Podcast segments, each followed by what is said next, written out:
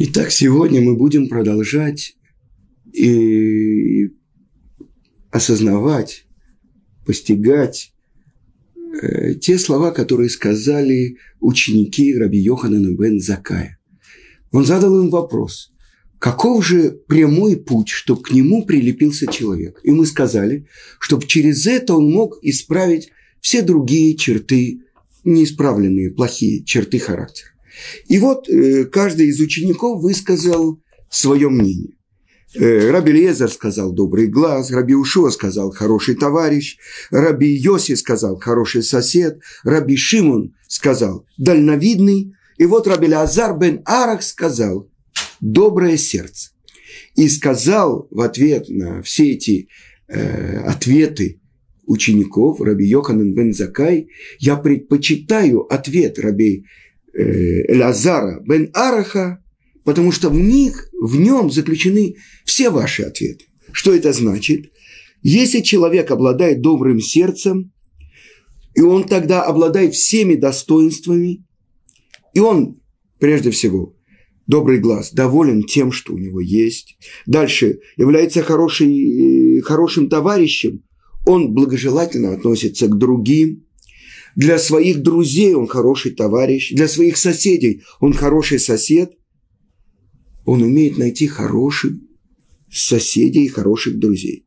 И также он стремится быть предусмотрительным, чтобы ни он, ни другие не нарушили, не совершили дурного поступка.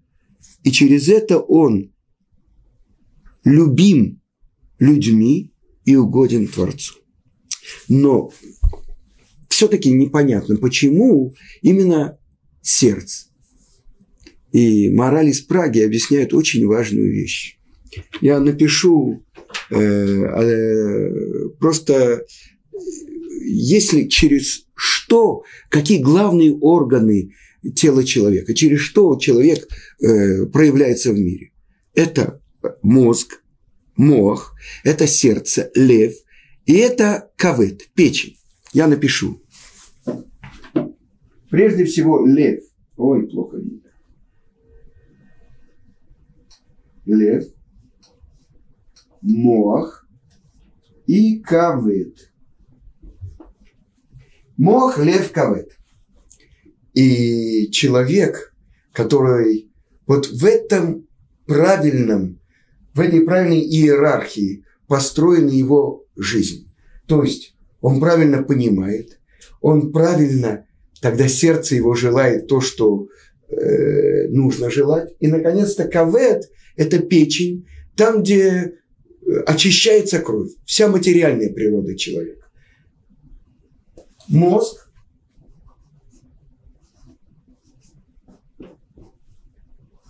сердце и кавет – печень.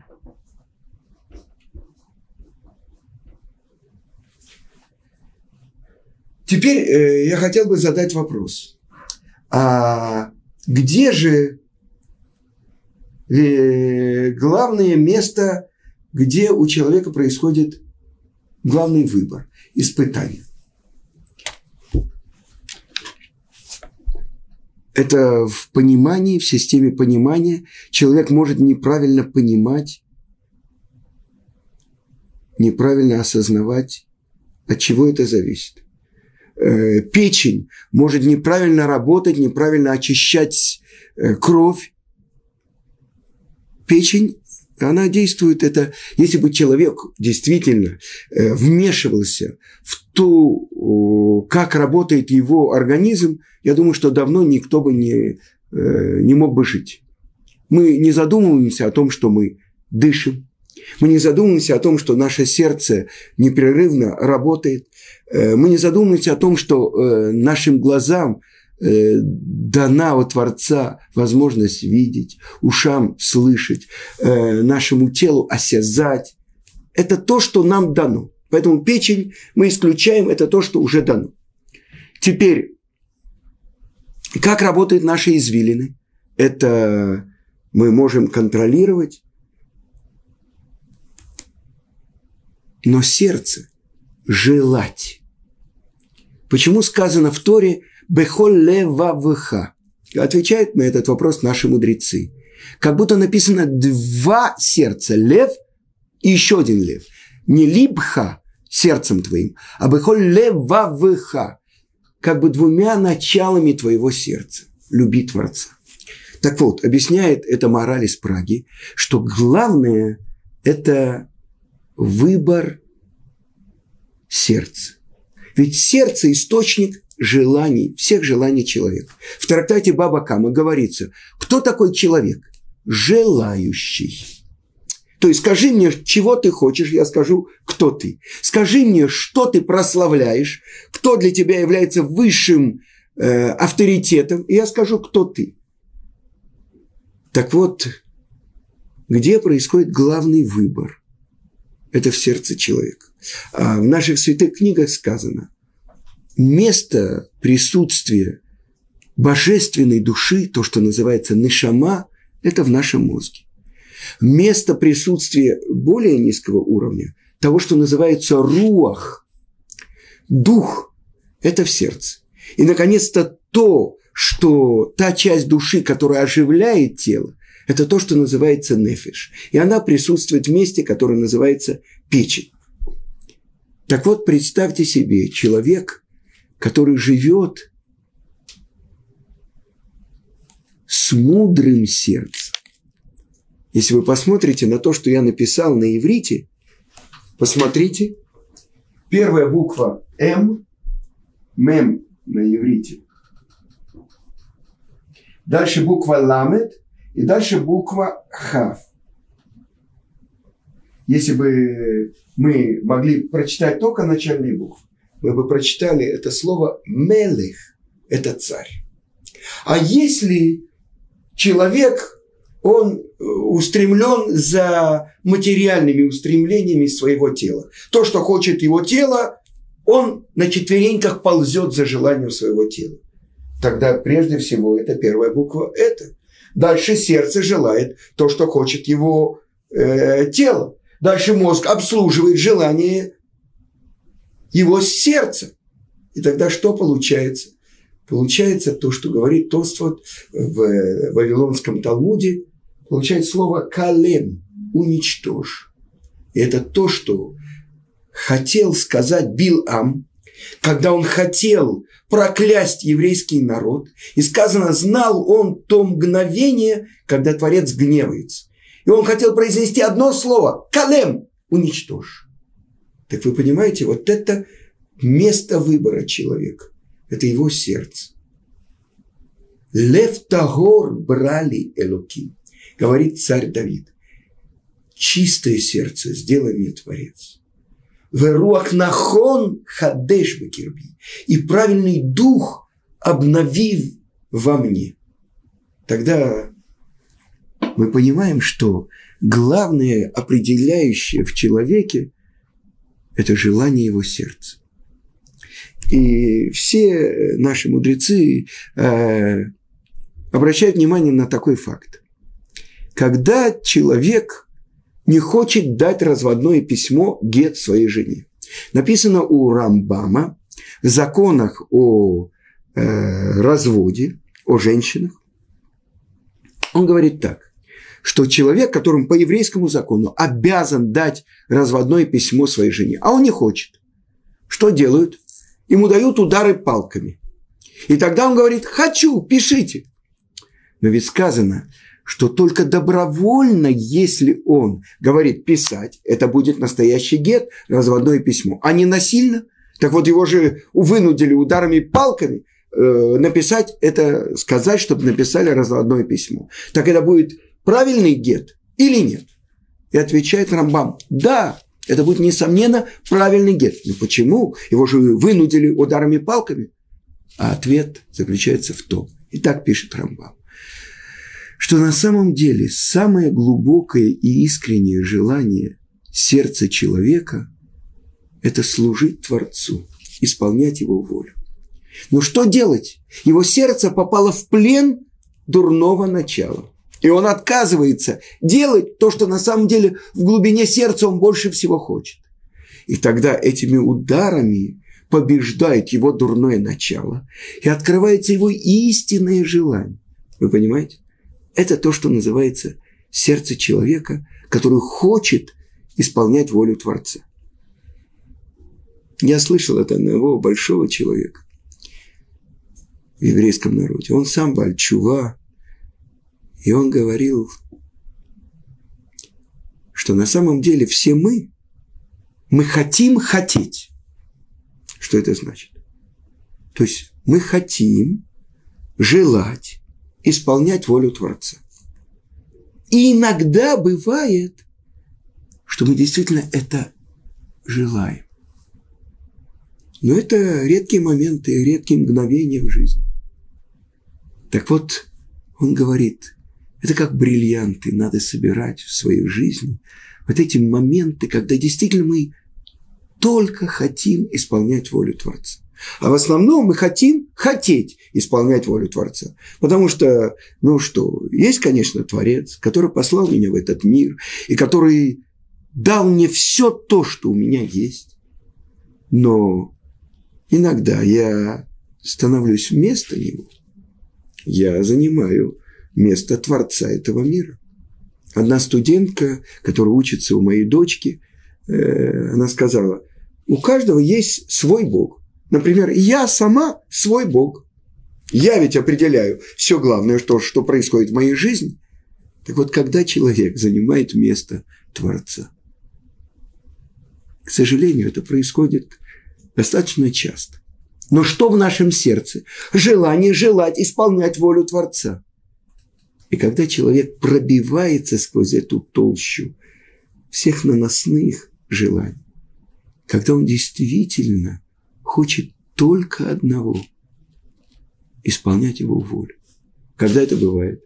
К сожалению, это часто бывает, когда человек находится на грани смерти. И тогда вдруг, как пыль, которую сдуло, смыло со стекла, прошел свежий ливень и смыло стекло, например, в машине. Все прозрачно, все ясно, все видно. И у меня в жизни были такие моменты, когда даже самые, казалось бы, далекие евреи, они говорили, ну почему вы не произносите псалмы царя Давида? То есть научите нас. В моменты опасности еврейский народ – самый красивый народ. И я, я помню, в 1984 году, уже это было 25 лет тому назад, когда мы ехали в Ливан, я видел, как выносили столы. Люди нерелигиозных районов. И на эти столы ставили еду, питье, чтобы солдаты, которые ехали в Ливан, могли остановиться и перекусить. Это красота еврейского народа. Вы понимаете? Или когда еврейский народ поднимался в три годовых праздника в Иерусалим. Даже самые неученые евреи поднимались на уровень еврейских мудрецов. Это то, что сказано в псалме царя Давида «Коль Исраэль хаверим». Хавер, все евреи хаверим, мудрецы. Какой мудрецы? А есть один неученый еврей, а один вообще писать не умеет, другой читать не умеет. Вы понимаете, как это хаверим? Когда евреи, их сердца устремлены, чтобы подняться в храм, место, где собираются все желания, где соединяется небо и земля, где еврейский народ предстает как возлюбленные Творца. Снимаются все перегородки. Так вот, это красота нашего народа. Потому что, несомненно, это то, что э, на идыш называется пинтелеид. Вот это вот маленький еврей, вот искорка, вот этого света, которая заключена в сердце каждого еврея. Откуда она? Ну что это такое? Потому что у горы Синай, когда мы стояли там и слышали слово Творца, когда мы поднялись на пророческий уровень, эти слова Творца запечатлились в наших сердцах. А теперь мы можем идти на все чужие пути, отодвигаться, забывать. Но когда вот происходит какой-то момент, когда снимается эта пыль, становится прозрачным это стекло, тогда в сердце еврея только одно желание – постигать Творца, приблизиться к Нему, быть Его верным другом. Ведь понятие эмуна на иврите – это правильно перевести, это не вера, а верность. Я слышал от Гаона Рамыши Шапира. Когда человек над обрывом видит некоторый поручень, и он на этот поручень может облаготиться всем своим весом своего тела. Вот это вот верность, вот это вот надежность. Он приводит строчку «Такати ятет бамаком наиман». Забил я колышек вместе верным. Что значит кол, верный колышек?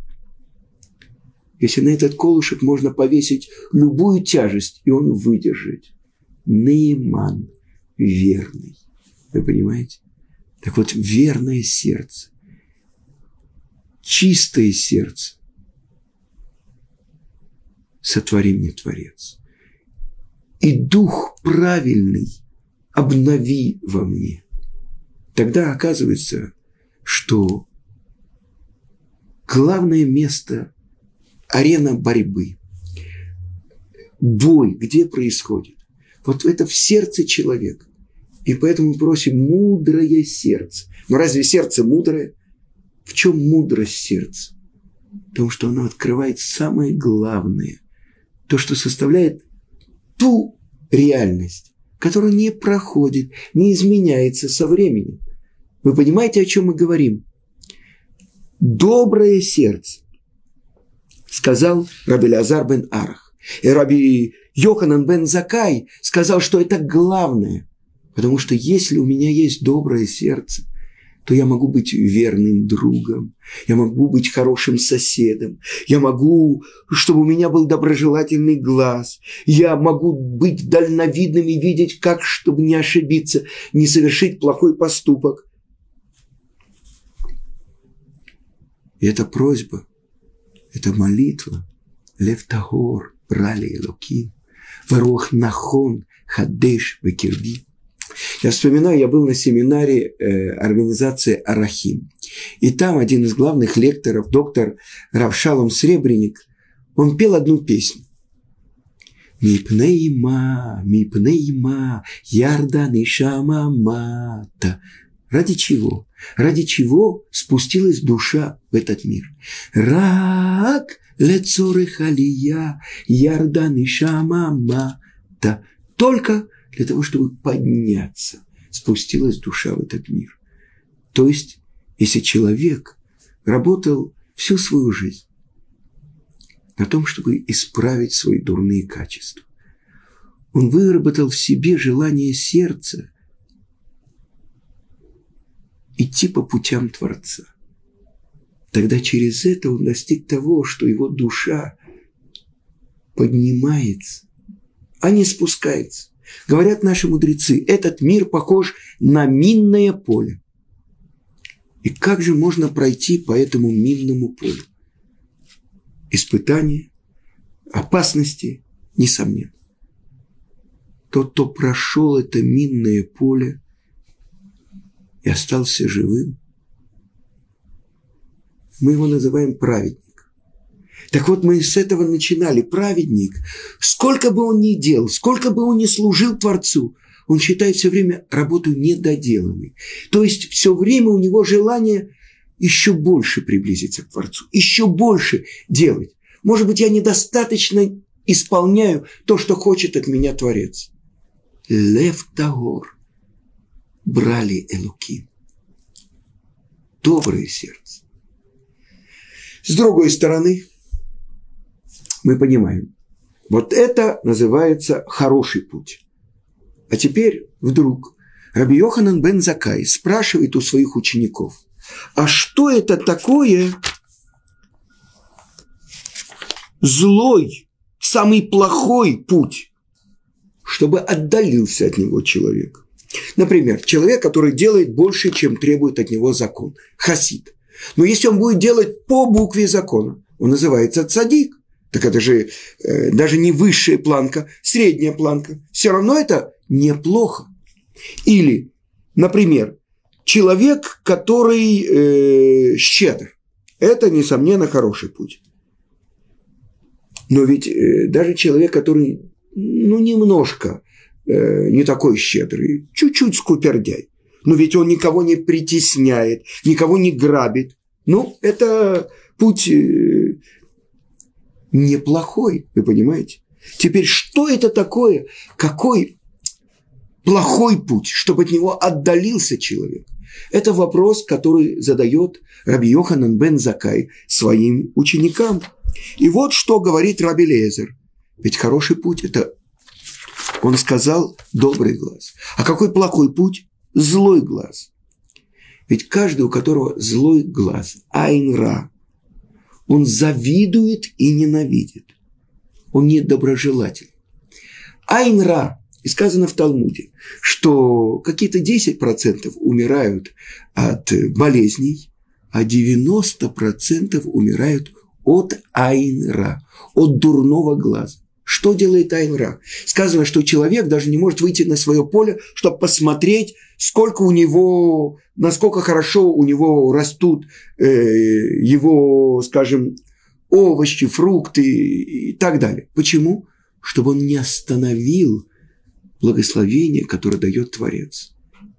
Айнра. Сказано, что человек, который купил новую машину, и вдруг у него царапина, чтобы он ее не снимал. Что, может быть, это удовлетворит дурной глаз другого человека, который скажет, ой, какая машина, сколько она стоит, где он взял день и так далее. Почему, когда наши бабушки видели э, маленьких детей, дети маленькие, все дети красивые, потому что они еще оттуда, еще свет души освещает их лица. И вдруг они говорят, уродушек такой, у, какой некрасивый. Как так? Красавец, прекрасный. Были айнра, без дурного глаза. И это очень важно. Человек даже кого-то хвалит, он говорит «бли айнра», без дурного глаза. Так что это такое злой глаз? тот, кто завидует, который думает, что другой получил что-то, что предполагалось, что он должен получить. Вы понимаете, в каком страшном мире, в каком геноме здесь живет человек. Геном – это ад. Огонь жжет его сердце. Почему не он получил, а другой? Так говорит Раби Лезер бен Уркинус. Раби Ушо бен Хананя, что он говорит? Плохой товарищ – если человек не может быть хорошим другом, то и во всем остальном на него нельзя положиться. Большинство комментаторов объясняют, что человек должен постараться отдалиться от плохого товарища. Ведь э, по обыкновению, если у человека есть плохой товарищ, он учится его путям, чтобы он не научился дурным путям от этого человека. Раби Йоси сказал, плохой сосед. Этот человек недоброжелателен и ко всем другим людям. Но большинство комментаторов говорят, что Раби Йоси имел в виду, что нужно отдалиться от плохого соседа. Потому что его влияние, вредное влияние, постоянно. Раби Шимон сказал, странная вещь, отдалживающий и не отдающий долг. Вы помните то, что Раби Шимон сказал дальновидный, тот, кто роэта нола, видящий зарождение. Почему же он говорит, тот одолжил и не отдает долг? Он говорит, что такой человек не дальновиден. Ведь он не отдаст долга, а в результате потом, когда ему нужно будет, он не сможет одолжить ни у кого. Но он объясняет это. Потому что человек, который одолжил у другого человека и не отдает ему, как будто он одолжил у Творца. То есть он не только причиняет себе зло и настраивает против себя людей, но он через это нарушает волю Творца. Потому что сказано так, одалживает злодей и не отдает долга. Его называют злодеем, но не в тот момент, когда он одалживает, а когда наступает момент, и он не отдает. И в этой связи я вспоминаю то, что рассказывали про моего учителя Равицка Казильбера, что они, у него одалживали десятки и десятки людей. Но один человек говорил, посмотрите на меня, Я у него одолжил и отдал. Вы понимаете, он гордился тем, что он ему отдал.